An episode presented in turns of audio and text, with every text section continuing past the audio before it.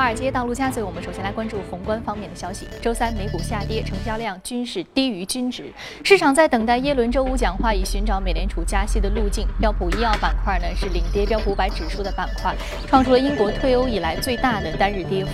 美国民主党总统候选人希拉里隔夜炮轰医药公司为了获取利益，一味的提高药品价格。而与之相呼应的是，白宫当天也声称，过高的药品价格已经损坏了医药公司的声誉。那么在民调大幅领先特朗普的情况之下，希拉里的这种发言也引发了市场对于医药股未来盈利前景的担忧。希拉里之前就声称，其将制定政策来抵制过高的药价。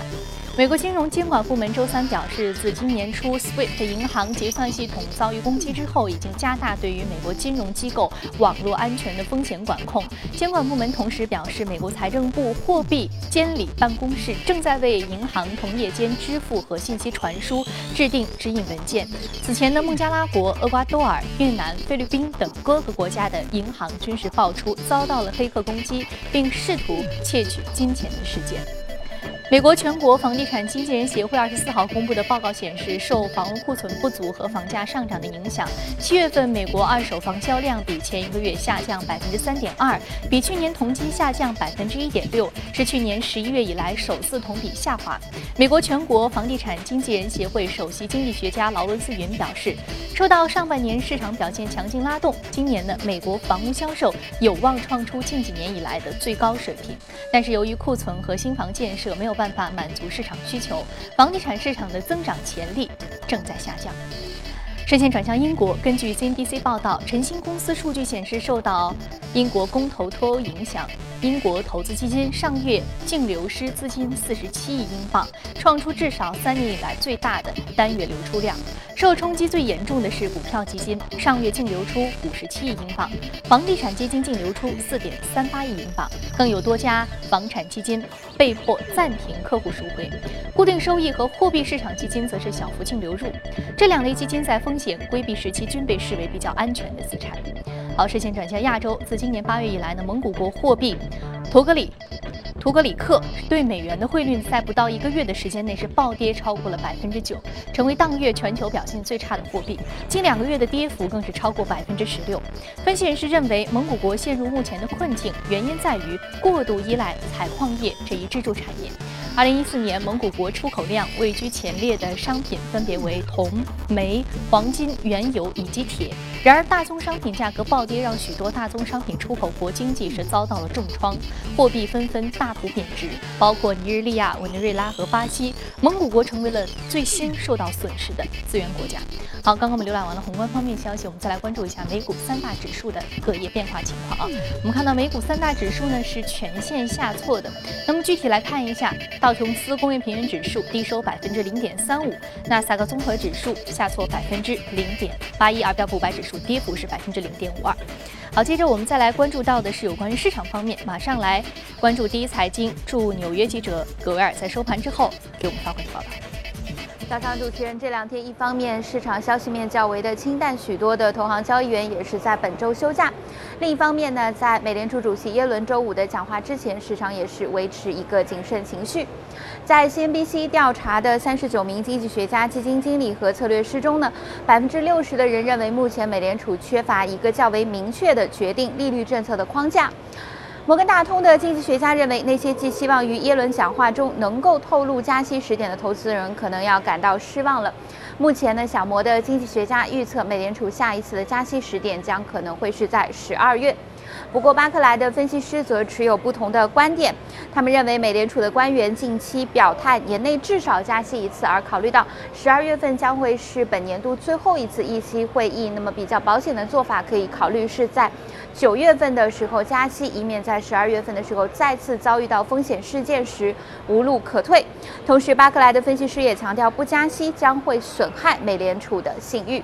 而在中概股方面，中国证监会发布规范 P2P 平台网网贷平台业务的管理文件，不确定性令宜人贷的股价在隔夜出现一个大幅的下跌，一度暴跌超过百分之二十。主持人，非常感谢郭二给我们带来市场观点的汇总啊！这里是正在直播的从华尔街到陆家嘴。巴西里约奥运会为世界带来了奥运精神，但是这能不能提振巴西经济呢？我们从宏观方面的角度，首先聊聊这方面的话题。马上进入到今天的节目。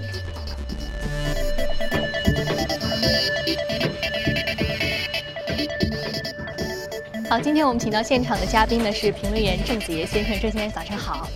巴西奥运会看了吗？嗯，看。最喜欢哪个项目？最喜欢游泳啊。游泳。对，嗯，竞技体育给我们带来很大的一个视觉观感和一个精神的提振啊。那我们说巴西经济其实去年一直是现在比较衰退的情况之中，我们说巴西总统罗塞夫的这样一个这个政权的这样一个更更新换代啊，其实对于巴西经济来说面临的压力是蛮大的。在奥运会开幕式之前，很多人都还在质疑巴西能不能把这届奥运会办好，但确实给我们呈现了一个很精彩的比赛。那么这个比赛能不能使得这个巴西的经济从泥潭当中走出来，有一个新的提振呢？嗯。其实这样看，就是整个巴西，呃，这一届奥运会的话，其实还是在一片争议声中开始。然后，其实到结束的时候，我们发现，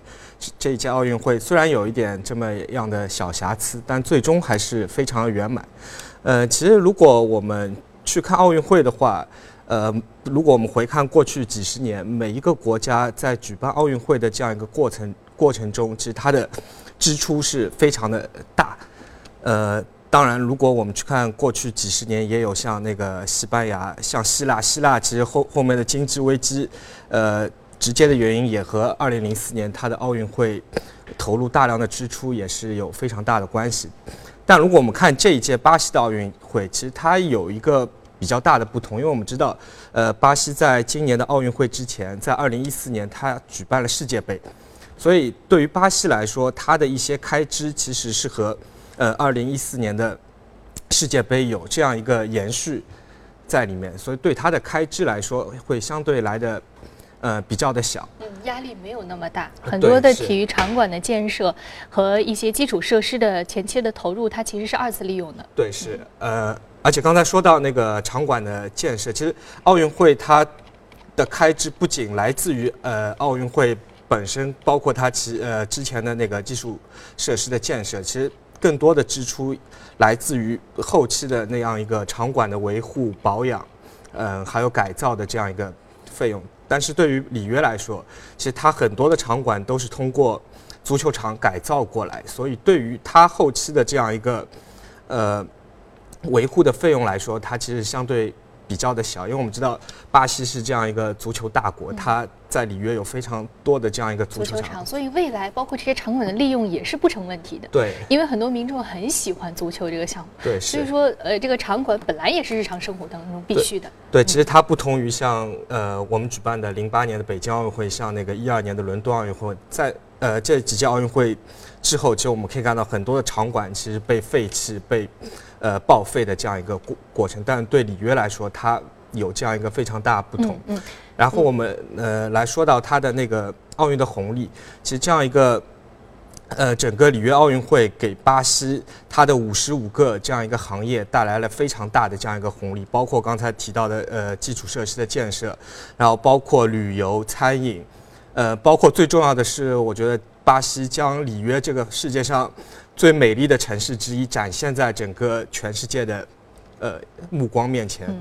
我们说你里约热内卢，嗯，在很多。旅行爱好者的心目当中是非常热情的一个拉丁美洲的国家。对，是在高晓松的眼里，它是世界上最美丽的这样一个国家。世界上最美丽的国家。我们知道巴西经济，刚刚我们说到场馆啊，场馆的投入从整个国家的经济来说，它是一个一笔支出，但并不是说支柱性的或者最大的一笔支出。对，是。那么刚刚也提到，其实巴西的基础设施建设啊，还有一些其他的情况。但是我们如果从大的宏观角度来说的，巴西是一个金砖国家，也是一个发展中国家，也是一个新兴市场国家。我们说到美联储今年的一个加息的预期，大家觉得是在年底啊，也包括今年年初那一波新兴市场的一个资本的流出。那么这个大的宏观格局对于巴西来说，呃，会不会依然是一个比较大的负面影响和压力呢？呃，其实这样来看，就巴西的话，二零一五年它是经历了一个比较大的衰退，它的 GDP 在二零一五年是下降了百分之三点八。这其中最主要的原因，也就是在于整个二零一五年全球大宗商品的市场，包括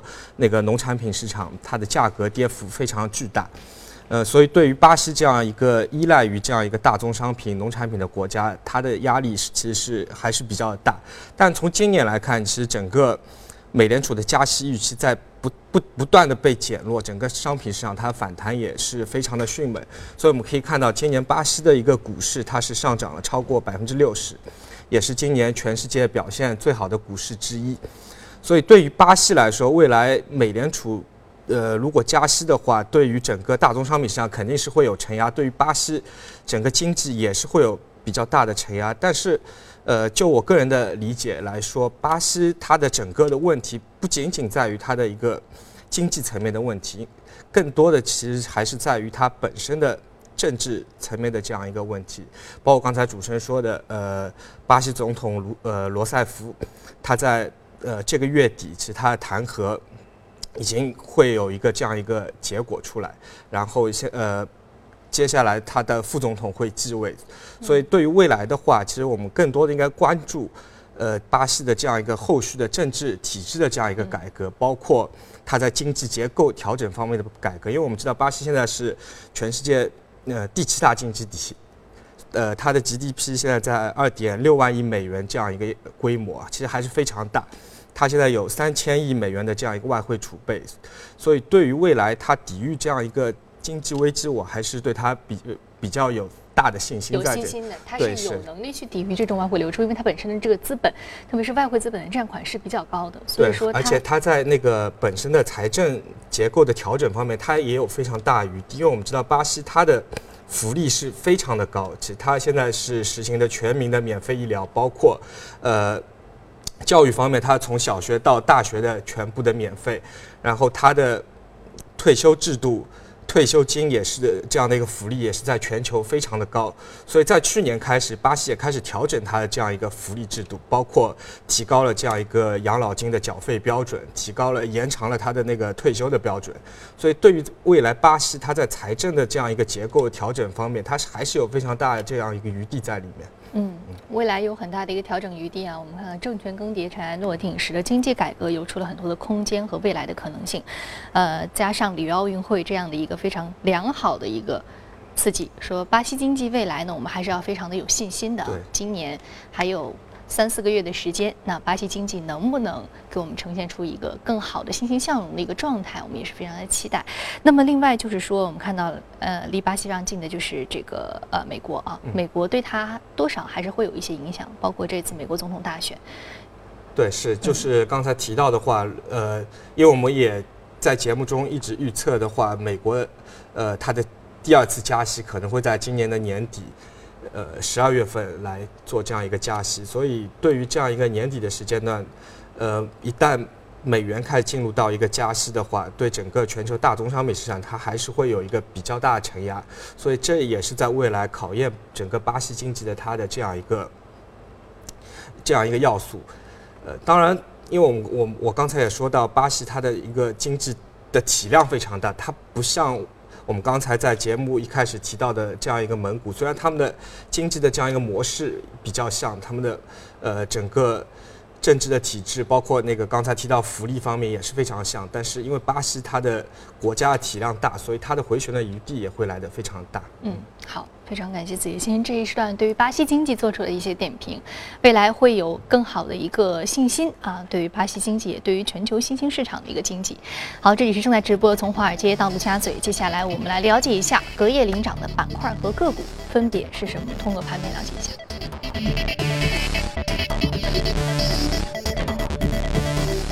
消费服务杂货店啊，长距离运输、餐馆、广告中介是领涨的板块。啤酒、饮料、医疗、医药设备零售、生物医药，还有医药设备啊，我们看到有四只医药板块的个股是相对而言在异动榜上比较亮眼的，是领涨板块。我们今天要说到是医药制药板块，上涨幅度百分之十三点七，目前价格是三十六点七五美元每股。仿制药品企业的业绩超过预期。对，呃 l e n e t 的话，它是一个在二零一五年的话，它是一家明星股。因为它在二零一三年到二零一五年的这三年的时间里，它的股价涨幅是达到惊人的十五倍，所以在二零一五年的时候，财富杂志评选了美股一百家增速最快的公司 l e n e t 的话它是排在第一位。呃，它从二零一三年、二零一四年、二零一五年这三年中间，它的净利润保持每年超过百分之三百的这样一个增长，然后它的营业收入超过了每年的增幅超过了百分之五十，所以是一家增速非常快的这样一家公司。但在去年开始，它也经历了一个这样一个增速营业收入增速的放缓，它今年的话预期增速的话只在百分之二十，然后净利润的话开始下降。其实如果我们来仔细的分析一下，它在前面三年它的增速非常快的一个原因，其实我们可以注意到，在呃二零一三年开始，其实全球整个专利药有大量的专利药，其实它进入到了一个过期，所以给了很多仿制药的公司它的产生了一个巨大机会。如果我们去看那整个一三年到一五年这三年，如果我们打开美股的仿制药的公司。其实随便找一个的话，都是大牛股，甚至于包括体量、规模非常大的那个以色列的 T 瓦，它的涨幅也是非常巨大。呃，但从二零一五年到至到现在的这个时间点以后，其实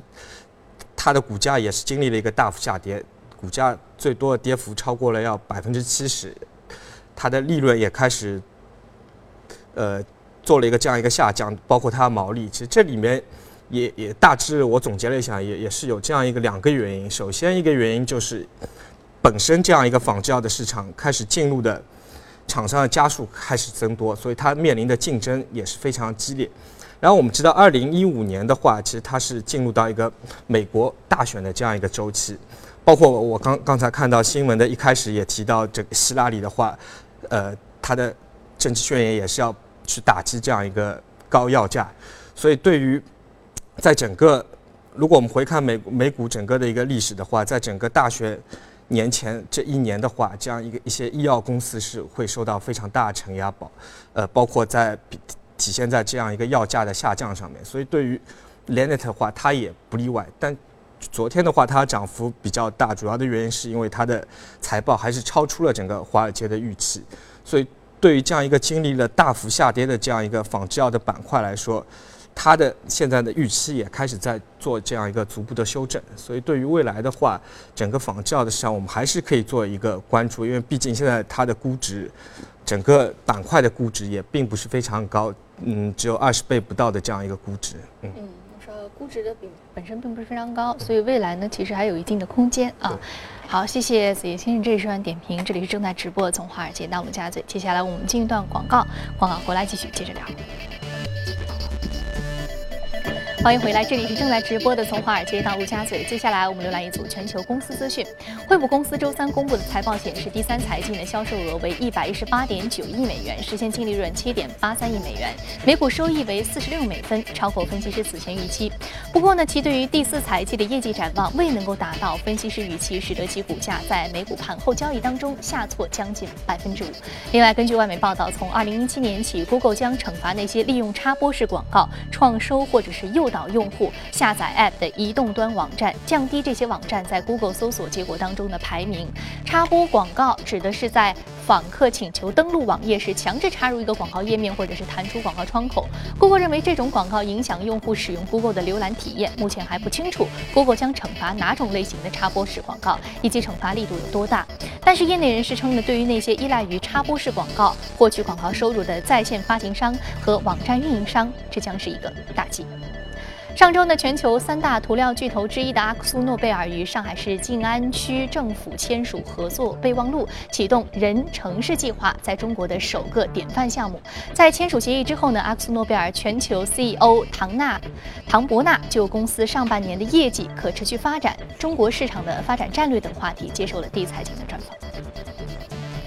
Mr. Buchana, thank you for accepting our interview. According to the second quarter of 2016 results, ExxonMobil revenue was down 6%, and the first half of the year revenue was down 5%. How do you view these results?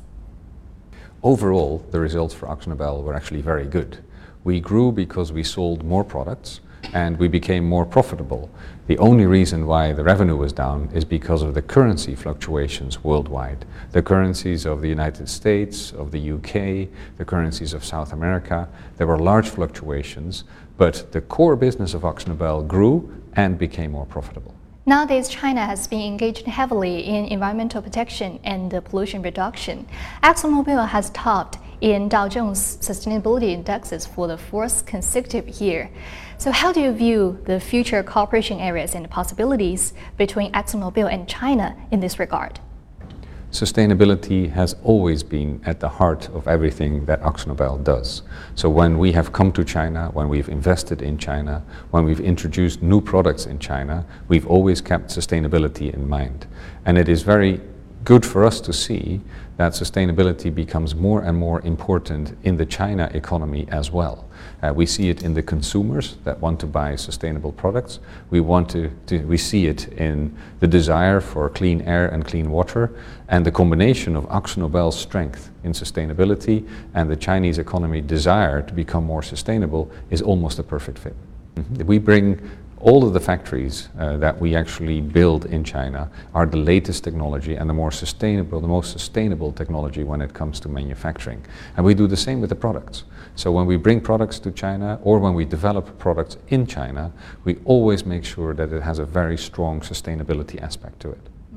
With the slowdown of Chinese economy, Chinese government is advocating the supply side structure reform. So what's your opinion about the current and future prospects of Chinese economy? Will it affect your business in China? And what's your growth strategy considering this? Well, we've seen China grow very fast in the recent years, and also AkzoNobel has been able to grow very fast together with China.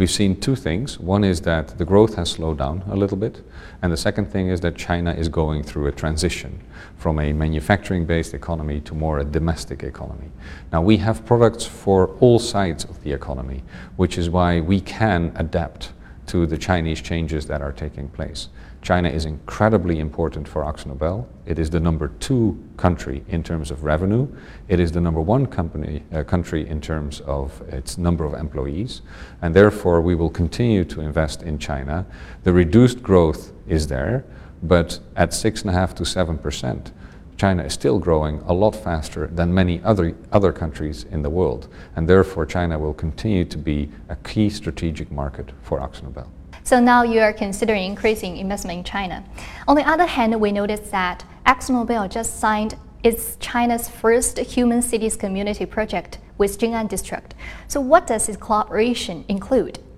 Well, AkzoNobel, if you would ask us what we do, we create everyday essentials that make the lives of people more livable and inspiring. And that's what we do as a business with our products, with our services, and with all of the three business areas that we have. But we also have a social purpose, which means that in the communities that we operate, we try to stimulate and help in the development of sustainable communities. And that is what the Jing'an initiative is about. It's a human cities initiative to make the areas more livable and inspiring. We have allocated four products, four projects, where we're actually going to help renovate and reconstruct parts of historical buildings so that people are more attracted to it and create a social environment. And we're doing this together with the partners of the Jing'an district. China now highly emphasizes on technology and innovation.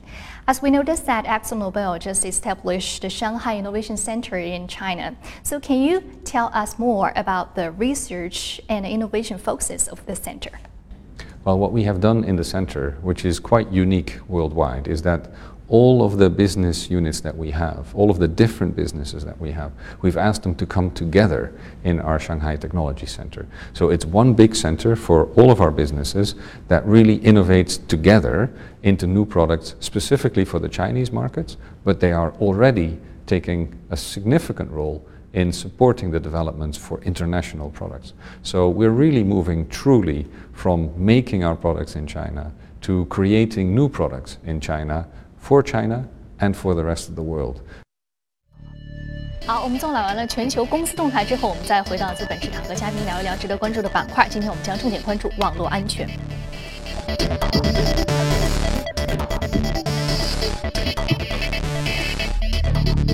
两支公司都是来自于网络安全板块，一个是赛门铁克，是一家网络安全的龙头企业；另外一个就是 CyberArk，是 soft software 网络安全板块的一支相对而言体量比较小的公司。我们看到这两。个公司其实是代表了对于网络安全投资不同的两个并行的思路。对，因为我们知道现在整个网络安全它每年的增速还是非常平稳，每年基本上百分之十的这样一个增速。然后对于我们国内来说，其实整个网络安全市场它在未来的风口还是非常大，因为我们知道现在整个的网络安全法它已经进入到一个二审阶段，在年底的话应该是会推出来。然后包括未来还有一个比较大的风口，就是我们知道三六零它要进行一个这样一个回归上市。